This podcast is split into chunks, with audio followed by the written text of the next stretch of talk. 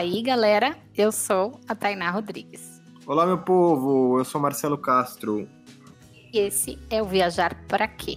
O nosso podcast semanal para conversar sobre viagens, experiências e tudo mais que passar pela nossa cabeça, porque a gente é assim, tem a imaginação fértil.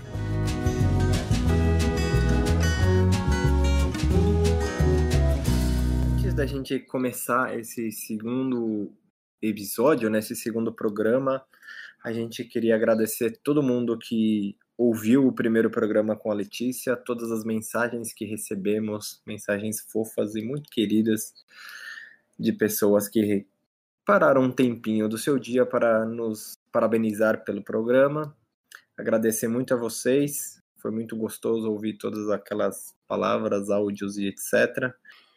Se você gostar desse episódio que apresentaremos logo mais, não se acanhe, manda uma mensagem pra gente, seja um elogio ou uma crítica, que eu tenho certeza que ela será bem-vinda para nós aprendermos nesse caminho do podcast. Beleza? O nosso convidado de hoje é um dos produtores de conteúdo mais gente boa do mundo da internet. Sempre parece estar sereno e tranquilo. Ele tem um canal que conta sobre suas novas descobertas na vida, já viajou pelo Brasil, Rússia, Índia, China, África do Sul, comendo umas coisas estranhas e umas coisas também bem peculiares desses países. Mas eu prefiro que ele se apresente. Otávio Albuquerque, mais conhecido como Otavião, bem-vindo ao Viajar para Quê? Primeiramente. É, primeiramente, primeira, bom dia, né? Primeiramente, bom dia. Quem é você na night? Nos diga aí. É difícil de dizer, hein, cara, mas talvez não seja tão sereno quanto as pessoas imaginam que eu seja. Uh, mas acho que você foi fidedigno aí com o resto. Comecei com o Rolê Gourmet uh, lá em 2012, se eu não me engano, uh, com o PC, o nosso canal de culinária. Esse canal levou seis anos aí, o projeto todo. No meio dele eu criei coisas que nunca vivi, né? O meu primeiro canal é, sozinho, onde eu faço coisas pela primeira vez, ou pelo menos fazia, porque faz tempo que eu não posto lá. E depois veio o Coisas que Nunca Comi, que é o spin-off ali, o meu programa no canal da Taste Made, onde a gente viaja e come coisas diferentes. Foi um passo importante porque foi aí que eu comecei a direcionar um pouco mais o que eu faço para apresentar programas em vez de talvez só ter o meu próprio canal. Então hoje o meu interesse é mais esse. Né? Já apresentei lá também o reality show deles, da Tastemaker, o Tastemakers, a competição, Uma Cidade, Dois Orçamentos, que é uma série que eles criaram com a Submarino.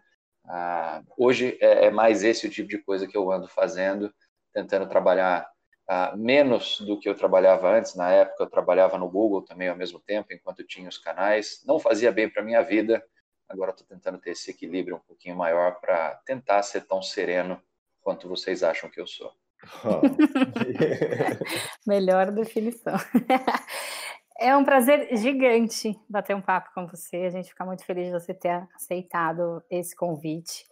Mas antes de a gente começar a conversar, para deixar esse papo um pouco mais com a sua cara, queria que você falasse uma banda para rolar de trilha sonora enquanto a gente bate esse papo gostoso.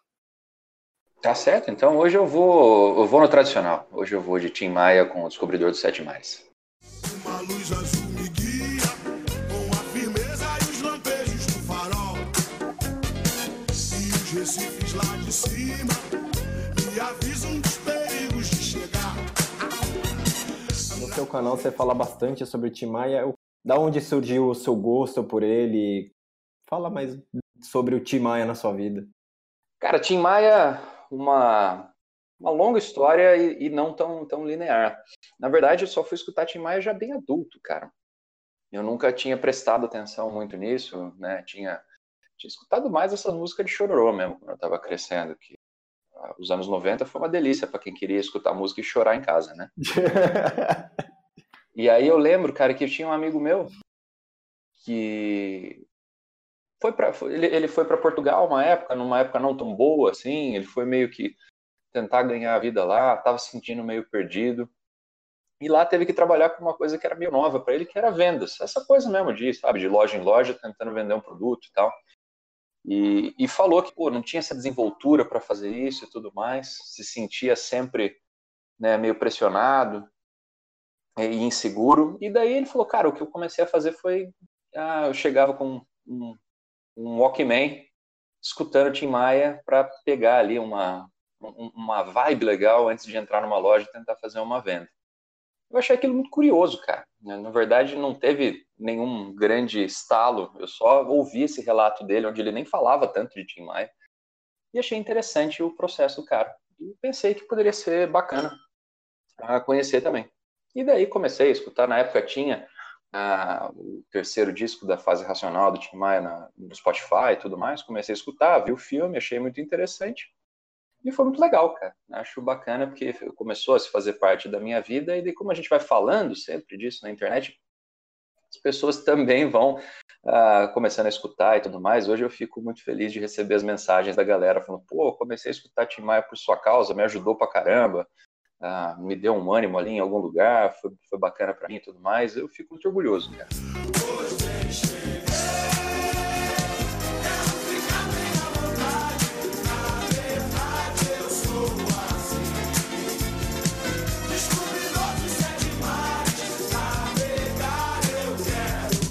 começar a focar agora na história de viagem. Me conte, viajar para quê? Para mim começou como para trabalhar. Eu até hoje acho que eu devo ter feito umas duas, três viagens na vida que, que não foram a trabalho. Então, eu acho que surgiu como uma coisa quase que uma obrigação para mim, talvez. Hum, eu, é claro que eu queria, é claro que eu achava interessante a ideia, mas era tipo, ah, você vai lá para fazer tal coisa. E isso foi muito bom, que eu acho que foi. Eu, eu fui viajar muito tarde na minha vida, cara. Eu lembro que, sei lá, até os 20 e tantos anos, o único lugar que eu tinha ido era Brasília, foi para visitar meu tio quando eu tinha, sei lá, uns 8 anos. Ter a oportunidade de viajar para fora ver também bem mais tarde para mim, acho que eu tinha 32 anos a primeira vez que eu fui para os Estados Unidos. Então não foi uma coisa que eu pensei muito ao longo da minha vida. Inclusive, na época do Orkut, eu tinha uma comunidade chamada Eu Odeio Viajar. eu, eu era o único membro. Mas faz essa, sentido. Essa, essa não decolou. E eu realmente levei bastante tempo, cara, para entender o valor disso e o sentido disso. Né? Com o tempo, eu percebi que hoje é uma das coisas que eu mais gosto de fazer. Eu acho que é uma das coisas que mais me enriquece e tudo mais, justamente por poder ver a vida, as pessoas, o mundo de um, de um outro jeito que eu não veria aqui na, na minha casa, na minha cidade. É claro que você pode ir a fundo atravessando a rua, né? Você pode conhecer uma realidade muito diferente. Mas eu acho que a parte mais legal da viagem que eu descobri com o tempo foi é, encontrar jeitos de viver e ver a vida tão diferentes do seu e que de alguma forma fazem sentido que faz você olhar para você mesmo e falar é, pois é, eu estou fazendo aqui o que eu estou fazendo meio que porque eu quero, porque se eu quisesse ver de outro jeito, dava também e é, ninguém poderia ah, reclamar. Eu acho que essa perspectiva que você ganha ah, da sua própria vida e da vida dos outros e do mundo como um todo ah, é a coisa mais maravilhosa que a viagem pode trazer para você. Eu acho que as, a viagem, é, essas vivências fazem a gente enxergar que a vida não tem cartilha, né? Justamente. Bem poderoso isso, bem transformador. Eu lembro que eu vi um vídeo seu no começo do. Acho que foi, um do, terceiro vídeo que você, que você publicou no seu canal, que é hum. exatamente sobre viajar. Você foi fazer uma viagem para Porto, Porto Alegre. Alegre e, uhum. aí, e aí depois você falava, você falou exatamente isso que, que você disse agora, né? De que você não gostava de viajar Uhum. não enxergava sentido e depois as coisas, tipo, você começou a refletir melhor sobre isso, assim, e, e o quanto mudou essa sua perspectiva. É, eu acho que o que eu percebi ali é que, assim, ir para Porto Alegre, eu fui para visitar uma amiga, foi interessante, assim, mas não foi nenhuma viagem, assim, planejada, não foi nada, sabe, uma grande coisa, foi, fui ver uma amiga, a gente saiu para comer, a gente saiu para beber, deu uma andada. Mas de um jeito ou de outro você volta diferente. Eu acho essa uma das coisas bem legais da viagem também. Sempre que você vai para um lugar, você volta e você não é a mesma pessoa. Mas o mundo meio onde você está vivendo continua o mesmo. o cara da padaria é o mesmo, sabe? Os teus amigos estão fazendo a mesma coisa. Então é uma oportunidade muito legal de você voltar e ver a sua própria vida com outros olhos. Total. A, a gente foi para Porto Alegre uma vez a trabalho e uma coisa que eu achei muito curioso da cidade é que no Waze, qualquer lugar que você ia demorava oito minutos. Não importa se você ia do, do leste ao oeste, atravessar a cidade de ponta a ponta, o Waze dava exatos oito minutos. É, não é uma cidade tão grande assim. Conta pra gente como começou esse seu interesse por viver experiências diferentes do que de repente a sua rotina te proporcionava, assim, como você começou uhum. a enxergar essa esse desejo de ir por um por caminhos que não estavam tão claros assim. Bom, isso surgiu com a minha crise dos 30 anos, acho que todo mundo em algum momento vai encostar nela, ainda que tangencialmente. Não foi nada muito pesado para mim, não, mas eu lembro de ter ah, repensado algumas coisas na minha vida, cara. Eu, quando eu fiz ah, 30 anos, foi bem o momento ali onde o primeiro canal que eu fiz, o Rolê Gourmet, estava começando a decolar. Tem até um vídeo bem emblemático disso, que é o, a coxinha dos 30 anos. Que foi no meu aniversário, eu estava fazendo coxinha. Eu lembro de estar tá pensando assim, caramba, né, meu, como que vai ser o resto da minha vida? Eu estava saindo de sete anos trabalhando como tradutor. Eu ainda trabalhava como tradutor ah, na época da gravação desse episódio. Pouco tempo depois, o canal, o YouTube, ah, meu trabalho com a TasteMade me levariam para um outro caminho. Mas naquela hora eu estava olhando para a minha vida ali pensando, putz, né? Sei lá, passei sete anos aqui em casa sozinho traduzindo que, que tem mais pela frente. Fiquei muito feliz quando consegui começar a trabalhar com a internet. Né? Achei que legal, consegui mudar a minha vida mais uma vez, consegui dar um novo direcionamento. Mas quando eu cheguei aos 32, cara, eu percebi que eu tinha mudado de carreira algumas vezes, feito coisas diferentes, mas que eu estava sempre trabalhando. Eu lembro que eu olhei para trás e eu falei, rapaz do céu, passaram 10 anos e eu não percebi. Isso me assustou muito, cara. Isso me assustou muito e me assusta até hoje, na verdade. Ah, de olhar e ver que foram 10 anos que eu trabalhei de segunda a segunda, cara. Não posso falar, sabe, tipo, não era um trabalho extenuante, assim, onde eu, sei lá, por exemplo, estava trabalhando em minas de carvão. Né? Não quero fazer parecer que era um sofrimento. Mas era um trabalho que me ocupava do momento que eu acordava até o momento que eu dormia. Né? E sem final de semana e me fez me afastar muito de amigos, uh, das pessoas com quem eu namorei, da minha própria família. E eu lembro de ter essa sensação de olhar e falar: caramba, eu não percebi passar esses últimos dez anos. Meio que eu pisquei e estou aqui. Aquilo me assustou um bocado e eu falei, cara, eu preciso de alguma forma me forçar a fazer coisas novas. Eu quero ter memórias, né? Eu quero ter experiências que eu vou olhar para trás e vou lembrar, diferente de só acordar, trabalhar e dormir e repetir no outro dia. Foi aí que eu criei coisas que nunca vivi, que foi o meu primeiro canal sozinho, onde eu estava meio que, sabe, me obrigando ali, criando um canal a criar mesmo uma, uma agenda de fazer uma coisa nova sempre pela primeira vez. A toda semana, né? Mais ou menos, para alimentar o canal. E foi muito interessante, cara. Mudou muito a, a pegada da minha vida, sabe? Porque antes, como eu trabalhava com o rolê gourmet, as pessoas vinham e todo mundo falava, pô, vamos num restaurante tal, ah, deixa eu te mostrar tal comida, alguma coisa assim. E como coisas que nunca vivi, mudou. As pessoas sempre chegavam para mim e falavam, pô, você já fez tal coisa? E, e em geral eu nunca tinha feito. Eu falava, ah, então vamos fazer. E aí com isso eu fiz um monte de coisas diferentes, cara. Fui a voar de ultraleve, fui bater uma laje, fui cuidar de um bebezinho do meu amigo, fui aprender a andar a cavalo, fui pousar um avião no simulador, andar de skate, aprender a surfar. Isso foi muito, muito rico, cara. Acho que isso transformou a minha vida, cara. Eu até hoje agradeço e fico feliz com o momento onde eu tive essa ideia. Eu vou falar agora um pouco a, a interpretação que eu tive vendo um pouco histórico do seu canal. Assim, o, começo, o começo dos vídeos você falava muito da experiência, você fazia algumas reflexões, mas o destaque, vamos por assim dizer, era a experiência em si, você bater laje, você ir no jockey, você ir surfar, etc. Uhum. E aí, conforme você foi evoluindo, aí depois você você começou a fazer os vídeos que você conversava com seus amigos sobre reflexões da vida. Uhum. E hoje, quando você vê o seu. E hoje os seus vídeos, eles são. Você usa muito mais um, sei lá, uma experiência para contar uma reflexão. Assim, parece que inverteu o, uhum. os, vai, os papéis, sabe? Era, é, você usa, por exemplo, para falar sobre a janela do seu prédio e a gelatina que você comia uhum. na escola para converter sobre aproveitar o momento, um vídeo sobre aproveitar o momento. Você já, Sim.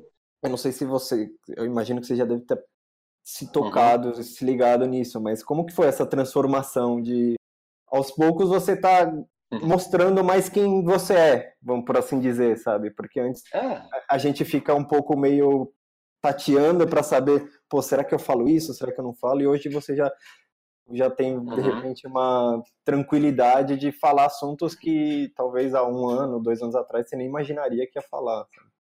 Cara, pode ser. Eu acho que tem nesse movimento tem pelo menos duas explicações assim que são menos românticas do que a que você deu. Ah, o que é legal, acho que é muito interessante. Vou, vou usar, inclusive. Mas ah, são, são dois fatores, cara. Um, Produzir para o YouTube dá um trabalho danado, cara. Ah, qualquer canal. O canal que, que eu criei, Coisas que Nunca Vivi, dá um trabalho em dobro. Porque, assim, a cada momento que eu quero fazer um vídeo novo, eu tenho que sair de casa, viver uma experiência nova, ir para algum lugar. Isso às vezes envolve viajar, isso às vezes envolve muitos gastos, né? Por exemplo, teve um vídeo lá que a gente estava construindo uma casa na árvore só a, a construir a casa na árvore e o material para construir ela foram 8 mil reais. Eu só consegui fazer aquilo porque era um vídeo patrocinado, né? era um vídeo uh, que a Samsung tinha comprado, então eu tinha verba para aquilo, mas senão eu não teria. Né? Então, o tempo, cara, eu fui tentando desenvolver formatos e, e maneiras de uh, fazer um vídeo que fossem mais simples e menos custosas, menos trabalhosas, para que eu conseguisse uh, manter o canal atualizado. Então, a primeiro a, intuito ali era esse, era simplificar as coisas para conseguir postar mais. E o segundo, cara, é que conforme a minha vida foi se passando dentro do YouTube, bem ou mal já faço isso há quase sete anos, ah, eu tenho visto cada vez mais o quanto tem partes da minha vida que eu prefiro guardar só para mim, sabe? Então, não é como se eu não vivesse ainda uh, as experiências, coisas que nunca vi, mas talvez uh, algumas coisas eu falo, putz, cara, isso aqui é legal demais, eu não quero, eu não quero fazer um vídeo, eu quero só viver isso aqui, sabe?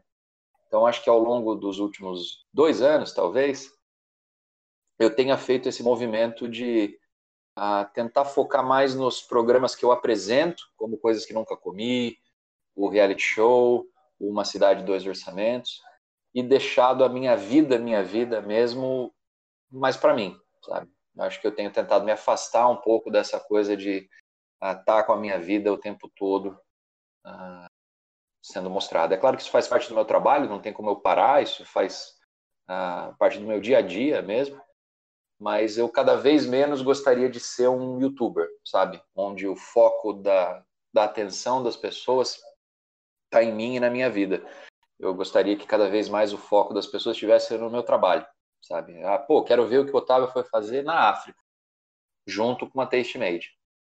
Mas talvez cada vez menos falar da, da minha vida ah, como pessoa física, sabe? É um processo difícil, não é, um, não é uma, uma ciência exata, não, não dá para fazer isso ah, de uma forma totalmente separada, como né, ah, seria até o ideal, mas é uma coisa que eu venho tentando fazer. E isso afeta, é claro, a produção de conteúdo. É super válido assim a discussão do exatamente do você mostrar a sua vida no YouTube, sabe? As pessoas tipo cada vez mais parece que ficam reféns de tipo acordo, ligo o celular e tô gravando para mostrar para as pessoas. É, a é. gente vive numa sociedade muito louca assim, parece que as pessoas querem atenção o tempo todo, sabe? E ao mesmo tempo a, agora que a, as, as plataformas parecem dizer que é mais fácil você se tornar famoso, então e ganhar dinheiro sendo um youtuber, então tipo fica uma sanha louca atrás de, de views e de coisas que é tipo é bem a gente vive bastante isso, conversa bastante sobre até onde ir, sabe? Até, até onde você vai contar sobre a sua vida. Porque é você conta um pouco, mas você, é o que você falou, você tem momentos que eu quero viver só comigo, eu não quero compartilhar. Sim, e, e eu e acho tudo que... bem, velho. É, eu acho que não é tudo bem, é, é melhor, é assim que deveria ser. É, pode ser, é verdade, é melhor. Eu, eu acho que, por exemplo, fico muito triste quando eu vou num show, por exemplo, e vejo isso é clássico, até, é até clichê hoje em dia, né? Não é nenhuma novidade que eu tô falando, mas você vê as pessoas mais preocupadas em gravar o show do que do que assistir e curtir o momento, sabe? O, o que é um contrassenso, porque não importa o quão bom é o seu celular, cara, ele não foi feito para gravar um show. Então a gravação vai ficar uma merda, cara. Você vai ficar com tudo estourado, aquelas, sabe, luzes estourando na tua cara e já foi. Depois você vai gravar e você não vai assistir aquilo nunca mais, só vai ficar ocupando espaço no seu celular e você pagou 400 reais para filmar uma coisa que você nunca mais vai ver na vida. Pois é, Ou que cara. Ou pagado acho... 20 mesmo, né? E não era para aquilo, velho. Você foi para é. ver, para ter essa experiência e ficar lá ouvindo bacana, né? É isso, não é? Você não foi lá para gravar. É, mais ou menos, cara. Aí que eu acho que começa a ficar realmente preocupante. Se fosse isso, seria triste. Mas eu acho que o que me preocupa é perceber que as pessoas às vezes vão a essas experiências, inclusive vão viajar para gravar. Porque Sim. o que elas querem é postar aquilo ali. Eu fiz uma pesquisa, participei de uma, um grupo focal de pesquisa ano passado, e eu vi um dado lá que me assustou pra caramba, que era, sei lá, uma porcentagem absurda de pessoas que viajam pensando nas fotos que elas vão tirar para postar no Instagram. Nossa. Então elas escolhem assim, putz, eu vou fazer tal passeio, eu vou para tal lugar porque eu vi que tem aquela foto que eu quero ter. Isso é, é, é um, um, nível de distorção da realidade que é realmente preocupante. Essa coisa das pessoas quererem atenção, delas quererem né, passar uma coisa adiante, que talvez elas mesmas não saibam o que, que elas estão fazendo, cara. Talvez elas não saibam uh, o que elas estão passando adiante. E eu acho, tendo experimentado essa vida, por alguns anos, eu acho que essas pessoas não têm consciência do que é ter a atenção de tanta gente voltada para você. É, eu acho que assim é tentador, você fala, nossa, todo mundo vai gostar de mim, todo mundo vai querer ver a minha vida. Tem um lado bonito disso aí, sim, mas também tem o outro lado, que é milhares e milhares de pessoas querendo dar pitaco na sua vida, nem todas elas estão querendo ver você feliz. Ah, nem todas elas vão achar você a pessoa mais legal do mundo. Então, ah, existe aí uma armadilha meio que oculta, que talvez as pessoas não estejam prestando tanta atenção. É. E só uma coisa que você estava falando sobre tentar dissociar né, a, sua, a sua vida do seu trabalho. Isso é uma coisa muito engraçada que também acontece muito com a gente. As pessoas acham que o fato de a gente ser um, um casal que produz conteúdo de, de viagem, uhum. a nossa vida tá ali escancarada.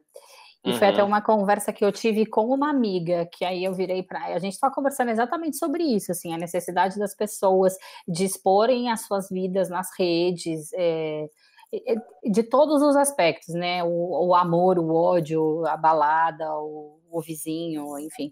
E aí ela virou para mim e falou: É, mas você expõe a sua vida nas redes? Eu falei: Não, eu não me exponho a minha vida na rede. A minha vida com o meu marido é a minha vida com o meu marido. A Tainá na internet é pessoa jurídica, a Tainá na vida é uhum. é pessoa física, sabe? É, e eu acho que quem consome, às vezes, não entende também um pouco essa divisão, justamente porque tem muita gente fazendo o cross das duas coisas, né? É, cara, eu acho que isso que você comentou, assim, existem vários canais, né, de viagem ou de estilo de vida que são baseados em casais, né? Hum. Vocês devem conhecer vários. Sim. E, e, é complicado, porque algumas pessoas mostram ali desde o momento que acorda até o momento que dorme, né? Então, cria-se essa a ilusão de que o que você está vendo na internet é a vida da pessoa, né, Sim. geral, como um todo. E não é verdade. Não é verdade em nenhum dos casos, né? Nem, nem dessa, desses casais que mostram a vida como um todo, né? Tudo daquilo ali, muito daquilo ali é encenado. Muito daquilo ali, né, é para não, vamos fazer isso aqui agora. Porque eu convivi com muitas dessas pessoas por muito tempo, né? Então acho que a, essa ilusão realmente ainda está dando um nó na cabeça das pessoas, cara. E, é. e, uma coisa que eu percebo, eu não sei como que vocês lidam com isso, qual que é o, o nível disso afetar a vida de vocês, mas eu percebo que a internet adoece muito as pessoas. Assim, de, de, quem começou comigo ali no YouTube naquela época, ou estava um pouquinho antes, ou mesmo depois, ah, quase 100% hoje tem problemas, cara. De ansiedade, de depressão. Ah, eu acho que foi um dos poucos que não, não teve nada diagnosticado, sabe? Não que tenha sido fácil, mas talvez eu nunca tenha ido procurar, mas as pessoas se assustariam, cara, com o quanto essas pessoas que elas acham que têm uma vida perfeita, no fundo estão passando um perrengue uh, emocional e psicológico ali bem pesado, justamente devido a toda essa exposição e uh, as coisas que vêm associadas a ela. Eu acho que a cobrança, né? A cobrança e a comparação que, sem querer, a gente faz com a, é, com, da gente com o próximo que está fazendo coisas similares ou é, a, você fica olhando tudo que acontece ao redor, você fala, puta, fulano tá fazendo tal coisa e eu não tô fazendo, e ciclano tá não sei aonde e eu não tô. Eu acho que isso afeta não só quem produz conteúdo, mas quem consome conteúdo também, né? De uma forma uhum. muito doentia e que as pessoas realmente não percebem. Eu acho que são poucas as pessoas que têm coragem de expor isso, assim, exatamente o que você está falando, sabe? De eu, é. engraçado, eu vi uma, ve uma vez a, a Carol Pinheiro falando, que eu imagino que você conhece, aquela enorme de, de moda e, e lifestyle, ela falando que ela percebeu que ela estava consumindo o Instagram de uma forma totalmente doentia. Ela ficava olhando aquela aba do explorar do Instagram. Meu Deus, essa bolsa que a fulana tem e eu não tenho. Ai, meu Deus, esse lugar que a pessoa foi e eu não fui. Que ela olhou e falou, cara, mas talvez as pessoas pensem a mesma coisa da minha vida, sabe? Com certeza. E é muito doido fazer esse, esse exercício, né? Que eu acho que a maioria das pessoas não, não fazem. É, cara, eu acho que essa é a, a, parte mais complicada mesmo da internet hoje é justamente isso. É por você conseguir vender tão fácil uma ilusão de que tá tudo bem, lindo e maravilhoso, que parece que todo mundo tá nessa paranoia, cara. Eu acho que coisa de viagem traz muito isso também, cara. Eu via na época que eu trabalhava lá no Google, a gente trabalhava que nem uns cachorros, cara. E aí, todo mundo exausto, todo mundo ali, sabe, estressado. E eu via a galera olhando o feed de Instagram e sabe quando você vê aquela carinha meio melancólica uh, em alguém, e daí você vê a pessoa estava vendo foto de alguém em viagem, pensa, puta, a pessoa está em viagem aqui agora enquanto a gente está trabalhando, não sei o que, sabe? E daí eu falei, cara, às vezes essa foto nem foi tirada agora. eu ia falar é. exatamente isso, o cara tá sentado no sofá, né? Sim. E, e, é, e é perigoso isso, cara, porque assim, a, na vida você pode olhar para o lado o tempo todo você pode olhar para o lado e pensar, caramba, essa pessoa aqui tem mais do que eu. Mas ninguém, cara, ninguém toma o cuidado de olhar para o lado e pensar o que, que passa na vida da pessoa para ela estar tá onde ela está, ou, ou mesmo quais são os lados difíceis de estar tá onde ela está. Então, uh, às vezes, cara, e eu tenho isso tranquilo para mim, cara. Eu vejo muitas pessoas que têm várias coisas muito legais, mas eu não trocaria a minha vida com a de ninguém, cara conhecendo a pessoa um pouco mais a fundo, ou imaginando qual é a situação, estou feliz demais com a minha vida, cara. E acho que as pessoas deveriam fazer um pouco mais esse exercício. Pô, eu vi lá a Carol Pinheiro que tem umas coisas que eu não quero. Legal, cara, mas será que eu estaria disposto a ter a vida que ela tem? De postar com tanta frequência, de mostrar tanto a minha vida, de ter tanta gente botando o bedelho nas coisas que eu faço? Puta, não. Então eu prefiro ficar sem aquilo, sabe? Então, acho que até entender que as coisas boas nunca andam sem também o contraponto delas, uh, é uma coisa que as pessoas estão deixando de, de refletir, cara, e, e deixando de uh, dar o devido valor para as coisas nas próprias vidas delas, só por olhar para o lado e ver que alguém tem um pouquinho mais.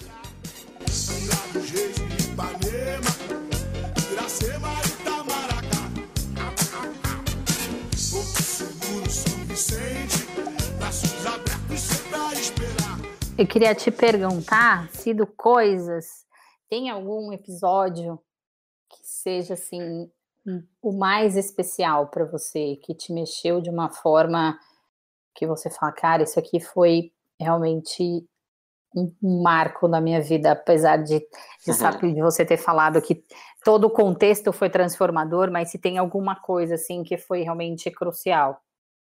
É, não, cara. Eu acho que sempre perguntam isso, mas assim, não, não teria como dizer que foi um vídeo, cara. Eu acho que foi a experiência como um todo. Foi a coisa de a, testar coisas novas. Então, se eu olhar para o meu canal hoje, eu vou falar, putz, esse vídeo foi muito legal. Mas depois eu abaixo um pouquinho ali a aba e falo, putz, esse aqui também foi muito legal. Então, eu acho que não, não teria um momento, mas eu acho que ah, os dois anos iniciais do canal, onde eu trabalhei muito nele, onde eu fiz muitas coisas, esse foi um momento muito especial da minha vida, cara. E não foi por ter feito uma ou outra coisa, mas foi por ter feito tantas coisas novas uh, em tão pouco tempo. Né? Eu acho que essa é uma coisa que eu vou lembrar com muito carinho pro resto da vida, que era o meu objetivo uh, com a criação do canal, ter boas memórias. O canal me trouxe várias. Muito bem. E indo pro, pro Coisas que Nunca Comi, você mesmo disse que ele foi quase que uma evolução, né? Coisas que nunca vivi, você já tinha, já tinha experiência do, do rolê gourmet, come, tipo, começou a fazer o seu canal, e aí você meio que juntou essa, essa, essas duas, duas, os seus dois gostos, uhum. por assim dizer? Foi mais ou menos Sim. assim? Foi, foi, foi. Eu acho que teve muito disso mas teve também aí o coisas que nunca comi realmente acho que foi um sonho cara eu acho que ah, no rolê gourmet eu vi uma oportunidade eu vi ali muitas pessoas interessadas em culinária e não tendo um programa legal ah, de culinária para quem não sabia nada né? lá em 2012 você via muito conteúdo de culinária né foi um grande boom mas tudo era com sei lá um chefe era com uma pessoa mais velha era com um cozinheiro ou uma cozinheira experiente, né? Tinha ali o, o Larica Total, que ia um pouquinho para esse lado de qualquer pessoa pode cozinhar. É muito, é muito engraçado esse. É, é, animal, cara. E daí eu falei, cara, olha só, tem uma oportunidade bacana aqui, né? E a gente aproveitou. Coisas que nunca vivi veio ali de um desejo, né, de, sei lá, reorientação de vida. Mas o Coisas que Nunca Comi, não, cara. O Coisas que Nunca Comi, ele realmente era um sonho. Eu tinha lá no começo do rolê gourmet, começado a procurar bastante referência de programas de culinária. E eu lembro de uma vez ver um, um, programa chamado Bizarre Foods. Não sei se vocês já viram esse programa, que é com o Andrew Zimmern. É um cara careca, meio baixinho. Já, Nossa, já vi. Já. Já viram? já.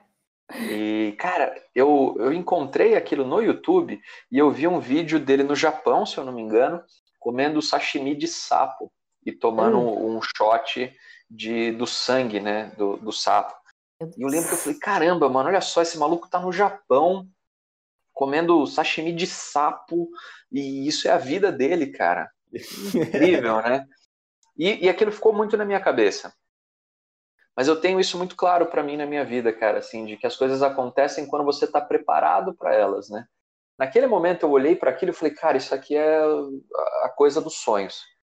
Mas agora não adianta, cara. Agora eu tenho que cozinhar. Agora eu tenho que focar no que eu tenho aqui e está funcionando e que é o, a oportunidade. Quando Coisas que Nunca Comi surgiu, que se eu não me engano foi em 2015, ah, foi justamente isso, cara. De eu olhar para as duas coisas que eu já estava fazendo, né, ver que eu poderia juntar elas e que daria para fazer ali o meu sonho finalmente se tornar realidade, cara.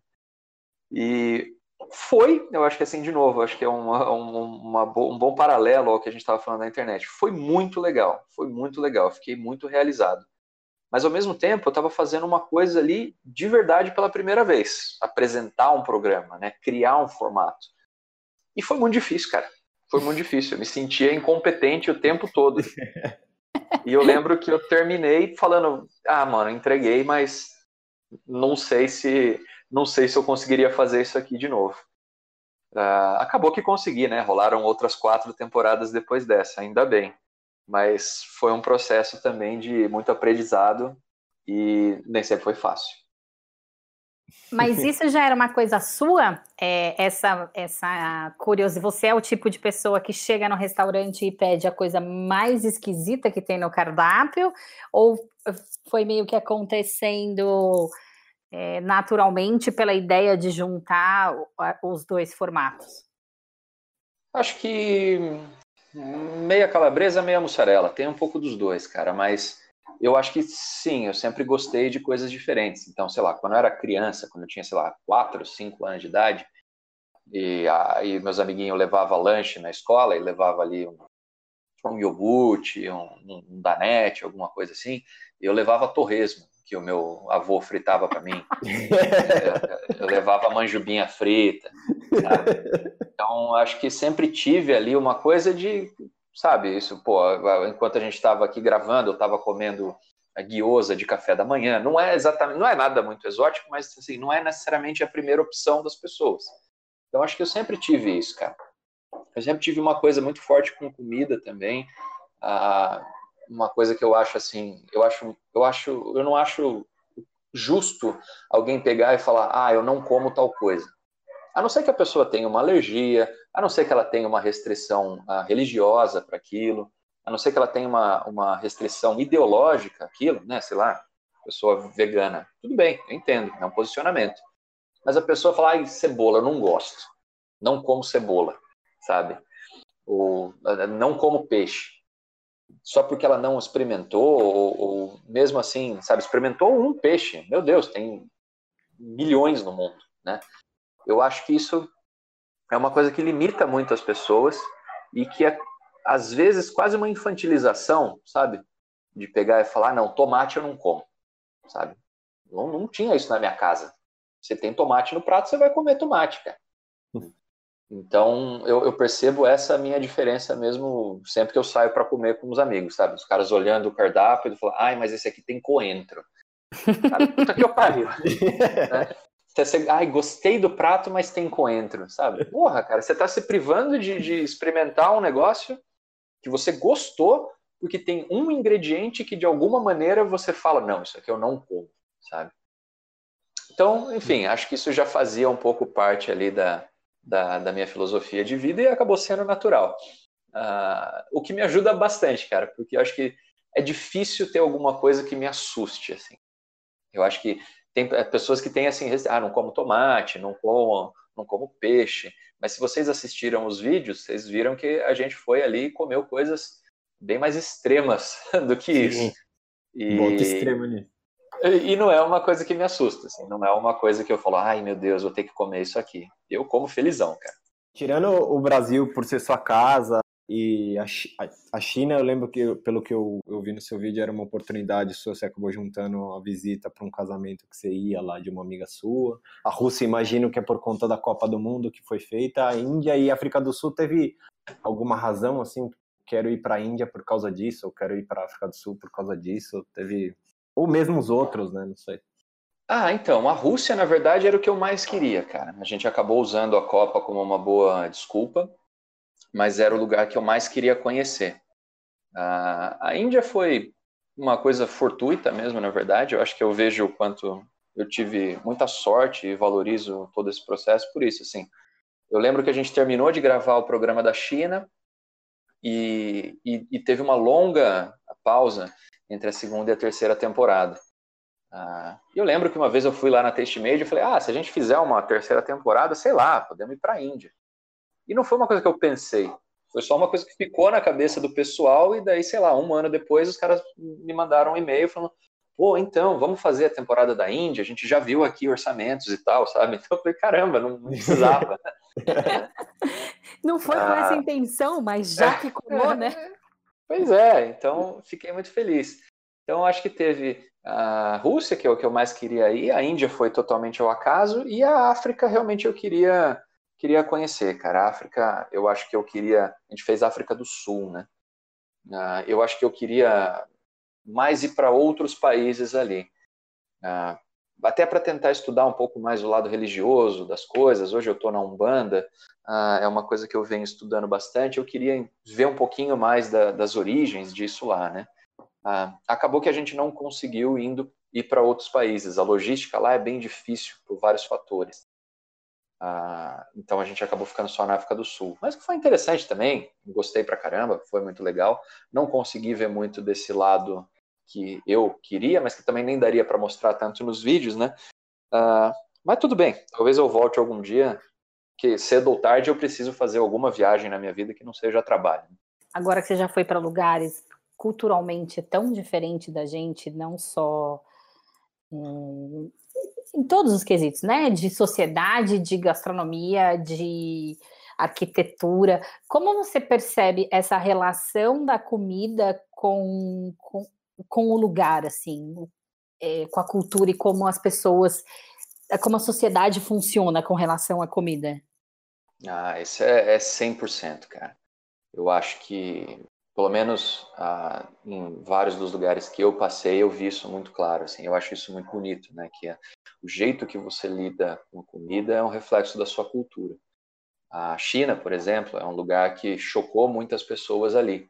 Ah, nossa, mas eles comem aquilo, né? Mas ah, mas o, você compra uma galinha, você compra um pato e vem para tua mesa com a cabeça, né?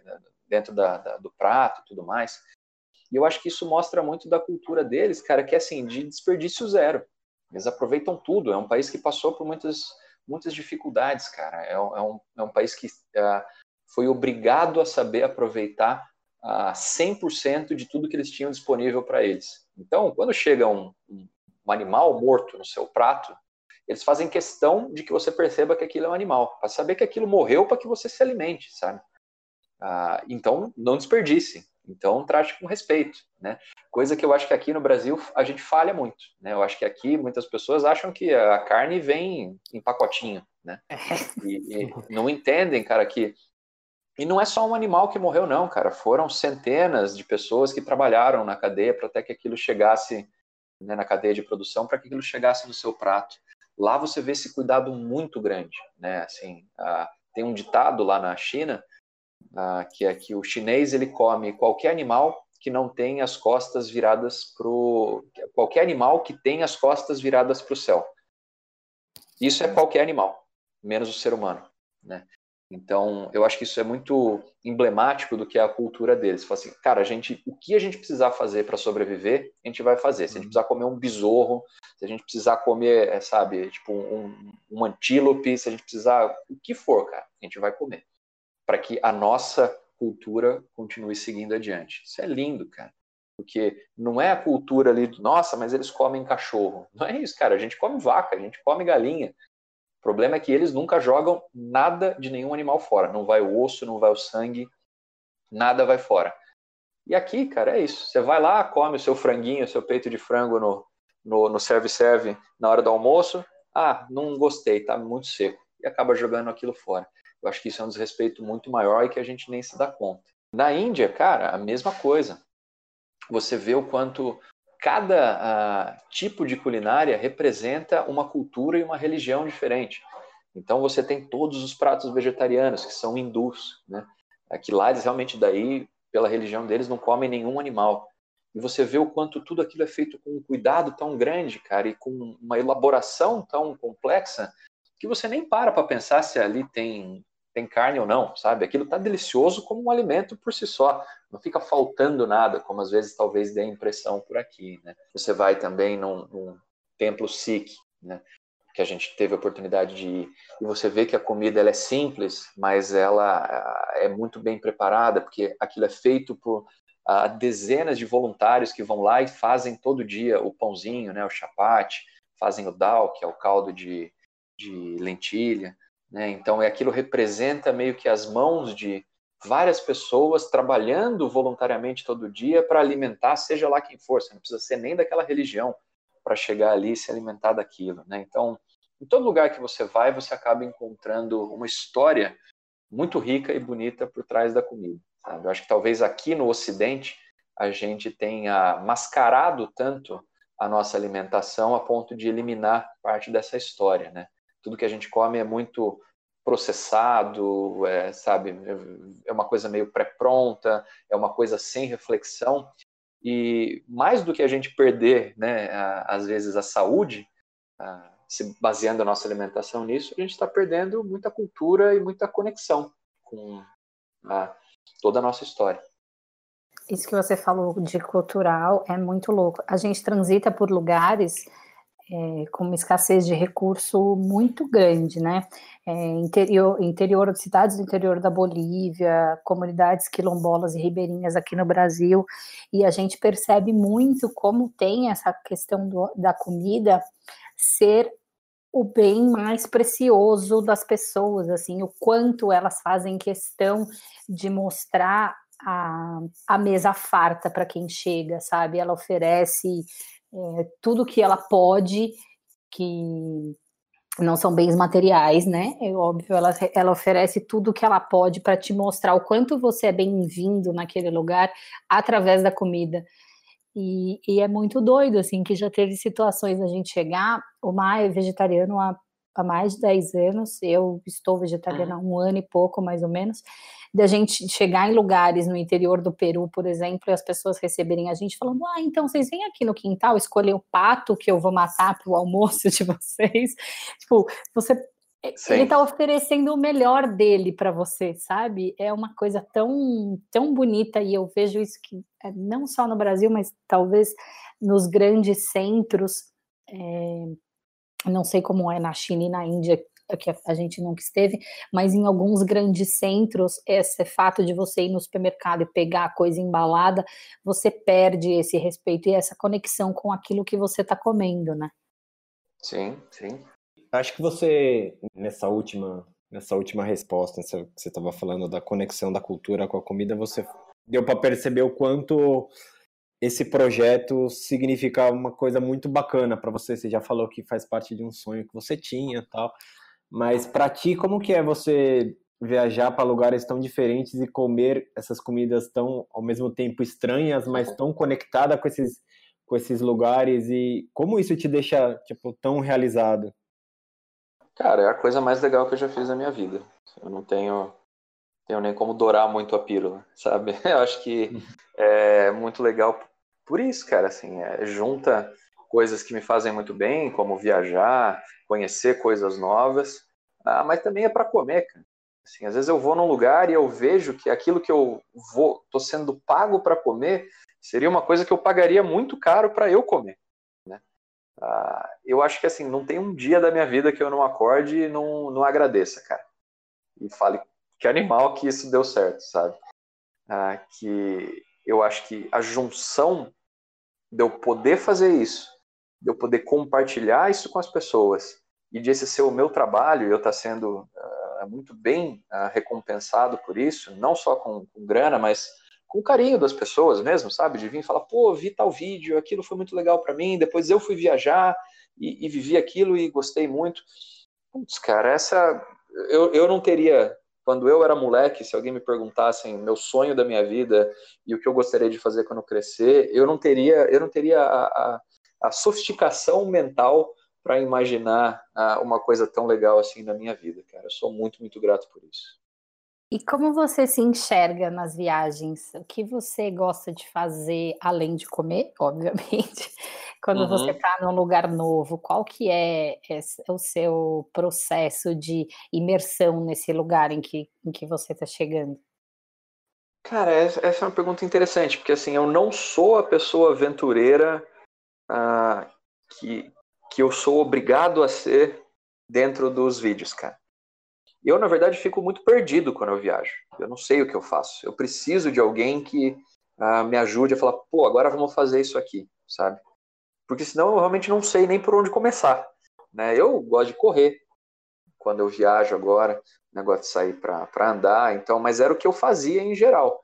Ah, o programa ele é muito legal por causa disso, cara porque ele me força a fazer coisas que talvez eu nem teria ideia de fazer. Né? Então, eu entendo muito quando as pessoas chegam e falam para mim, putz, cara, que legal, eu vi o seu vídeo e me deu a ideia de fazer tal coisa. E eu fiquei pensando, pois é, cara, eu também só tive essa ideia porque na hora da, da reunião de pauta ali, né, na, na, produção, alguém chegou e deu aquela ideia. Senão eu mesmo não teria tido. Então, a construção das, das temporadas não, é feita em quatro mãos, não é só. As ideias não são suas, assim, é meio que. Não, há muitas mãos, cara. Ah, ah, o legal, que eu acho interessante também do trabalho com a Taste Made é isso, assim, eu me sinto parte de uma coisa que é mais complexa do que só eu sozinho gravando meu vídeo segurando a minha câmera. Então, a gente sempre tem um guia, que é que, que dá a maior parte das pautas, a gente tem uma produtora que faz toda a organização, tem uh, dois câmeras em geral, que uh, são pessoas com quem eu tenho um contato muito intenso, né, a pessoa do áudio, e todas essas pessoas junto constroem uma história, e, e esse é o momento onde eu me sinto mais mimado, porém muito feliz, é de ver que tudo tá assim, todo mundo tá trampando para eu viver uma, uma experiência, sabe? Tem vários momentos onde eu, eu, eu percebo assim, fala, caramba, mano, eu queria estar tá fazendo aquilo ali. E daí chega a produtora e fala, tá, vai lá e faz aquilo ali, porque a gente precisa filmar, sabe? Eu falo, porra, ótimo, eu queria, sabe? Ou, não, come mais um desse daqui porque a gente não pegou a imagem. Eu falo, como, quantos você quiser, cara, sabe? Ah, é, uma, é uma situação muito especial, cara. Uma situação muito especial que ainda parece muito surreal para mim. Primeiro, agradecer você por, por esse papo, por esse tempo aí conversando com a gente sobre viagem, sobre, sobre você, né? Sobre suas uhum. experiências.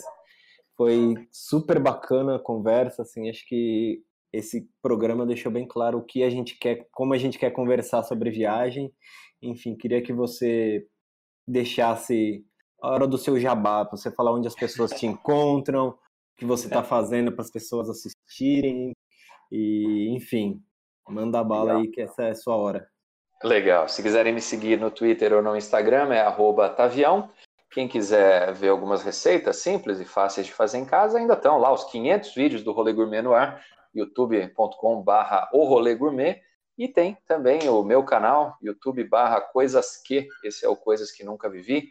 Eu estou tentando voltar, atualizar o canal, tentando uh, formatos novos. Em breve devo estrear um lá que eu estou bastante empolgado. E tem uh, os programas no canal da TasteMade Brasil, né? youtube.com.br TasteMadeBR.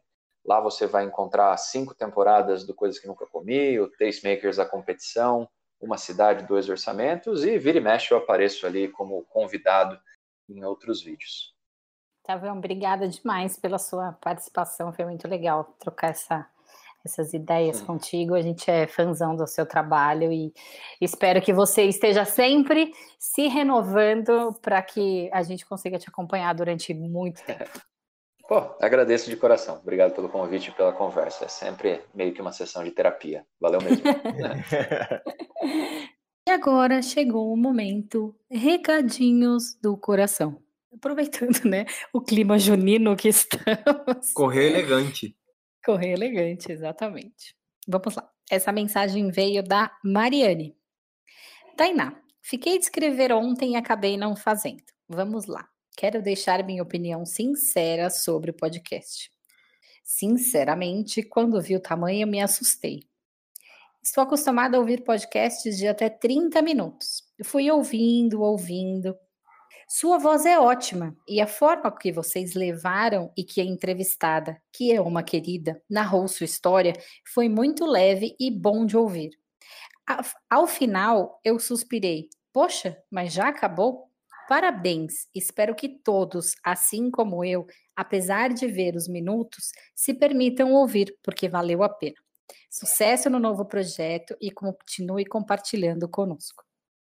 Eu confesso que quando essa mensagem da Mari chegou, meu coração começou, tipo, eu tive leves palpitações, assim, né? Quero deixar, sinceramente, quando vi o tamanho, me assustei. Eu, ai meu Deus, lá vai ela falar que tá muito grande. Mas ela foi uma querida, eu fiquei muito, muito feliz. Essa mensagem veio da Fabi. Menina, você tá mais do que de parabéns. Tô terminando o podcast. Amei, amei, amei.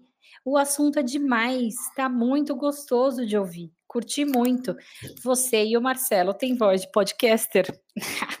Nessa hora, eu só faltei voar. Você não ficou muito feliz quando você viu que você tem voz de podcaster? Voz de podcaster é. Agora tô, tô me sentindo orgulhoso. Já posso dizer que eu sou um podcaster. Obrigada, Fabi. Foi muito legal ouvir a, a sua opinião.